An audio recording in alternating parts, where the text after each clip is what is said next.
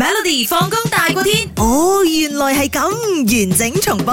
好啦，呢、個時間一齊猜猜呢個趣聞或者一個小知識啦吓，OK？嗯嗱、聽清楚呢十二生肖係來自乜嘢國家嘅咧？嗯鼠、牛、獅子、兔仔、龍、蟒蛇、馬、羊、馬騮、金翅雀，係一種巨鳥嚟嘅。哦狗巨型嘅同埋豬。OK，A 巨型嘅緬甸 OK B 印度，C 希臘，D 埃及。我估 A 緬甸，我覺得 c a l 啲嘅，因為我之前好似見到越南有個今年唔係兔年係貓年嘅，好似係啊係咪啊？好似你好見過呢個叻啊啊，但係呢個咩雀我又未聽過 喎。 OK，嗱，你係錯嘅。嗱，嗱中國嘅十二生肖你記唔記得啊？啊嚟嚟去去嗰幾個 啦。鼠開始嘅 OK，鼠啊、牛啊、龍啊就得啦，羊啊鼠、牛、虎、兔、龍、蛇、馬、羊、猴、雞、狗同埋豬，你咪 OK？調檔。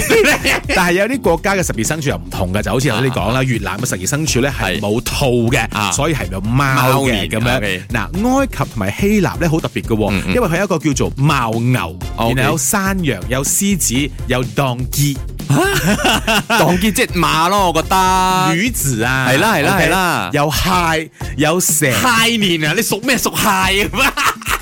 有狗、有貓、有鱷魚、有 紅鶴、哇有猿，猿就係嗰個大猩猩哦馬騮， ，OK，OK，OK 同埋有鷹，老鷹嘅鷹。啊 哇哇 OK 複雜喎哦呢嗱，而個。頭先我講嗰十二生肖啦，包括有鼠、牛、獅子、兔、龍、蟒蛇、馬、羊、馬騮、金翅雀，係印度神話當中一個巨鳥嚟嘅。嗯 OK，OK 九豬咁樣咧，即係火鳳凰啊！甚至咧啊就係來自印度嘅。哦點解咧？ OK 嗯因為相傳印度嘅十二生肖動物咧，原本就係呢個十二個神嘅呢個錯嘅嗰個哦誒動哦物咧。哦，OK，OK，佢哋 OK，OK，咪 OK，每一個神都有騎住飛過嚟騎住嗰個㗎嘛，咁樣啊咁樣就係呢十二種啦。哦，OK，你咁啊，有冇話兔年啊？兔佢有啊，可以有兔有有神錯兔嘅咩？可能有可能啦佢哋嘅係啦，可能佢哋嘅神話當中有呢樣嘢咯，哦好特別哦。特別咯，特別 OK，好得意。每逢星期一至五傍晚四點到八點，有 William 新偉廉同埋 Nicholas 雍舒偉陪你 Melody 放工大過天，陪你開心快樂閃閃閃。